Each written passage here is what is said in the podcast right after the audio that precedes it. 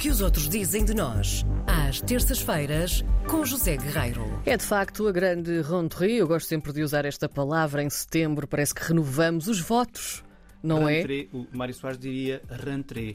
Como é que é? Rentrée. Rentrée. E há quem diga rentrée. Rentrée. Rentrée. Pronto. Então, como está, José Guerreiro? Bem-vindo de novo. Bom dia, bom dia, bom dia. Hoje vamos falar sobre sardinhas, Olha, porque há sardinhas em Times Square.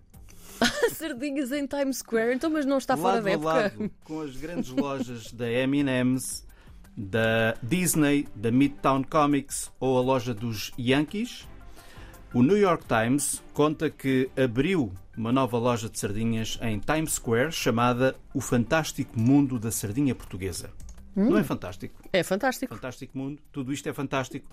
E é uma loja de um grupo português que se chama O Valor do Tempo.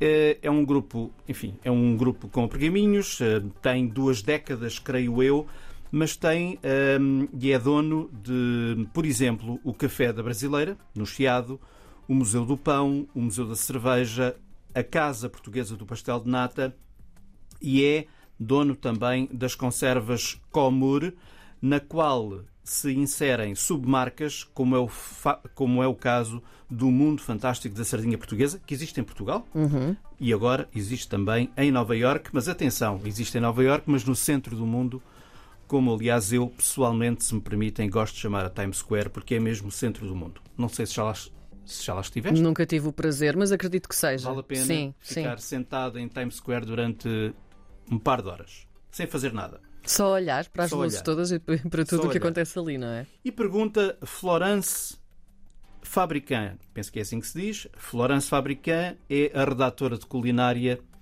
e de vinhos do New York Times que assina este artigo. Escreve ela: A Comur, fabricante artesanal de conservas de peixe desde 1942, um grupo português, tem várias lojas em Portugal, mas esta é a primeira nos Estados Unidos. Mas porquê sardinhas? Porque ela. sardinhas, e eu Porquê também. sardinhas? Sim. Para Nova Iorque, o atum seria mais adequado. Mas depois ela não explica porquê. Portanto, diz que o atum seria mais adequado para os nova-iorquinos, mas não explica porquê. E então o atum seria mais adequado do que a sardinha, mas não chegamos a perceber porquê. Pronto. Ah, embora reconheça ela também que nessa loja, para além das sardinhas, há também conservas de atum. Mas, pelos vistos, há muito mais sardinha.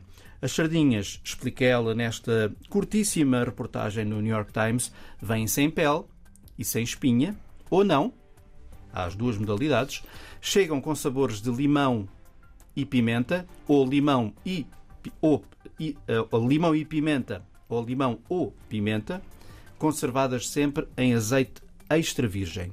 Estão empilhadas no chão, do teto até do, portanto, do chão até ao teto, em dois níveis. São latas, são coloridas, estão à venda por cerca de 13 dólares, portanto 12 dólares, 11 Por aí. por aí, não é? Sim. Eh, 12 euros por aí, mais ou menos. E a fechar esta pequenina reportagem, como já referi, uma última nota. Em breve vão chegar a esta loja, em Times Square, conservas portuguesas com variedades de marisco, bacalhau e polvo, Que maravilha, uma E boa pronto. variedade. não é? Bem típica nossa. O site fica disponível no podcast do programa. Muito bem, obrigada Até por regressares. Até para a semana. Um beijinho.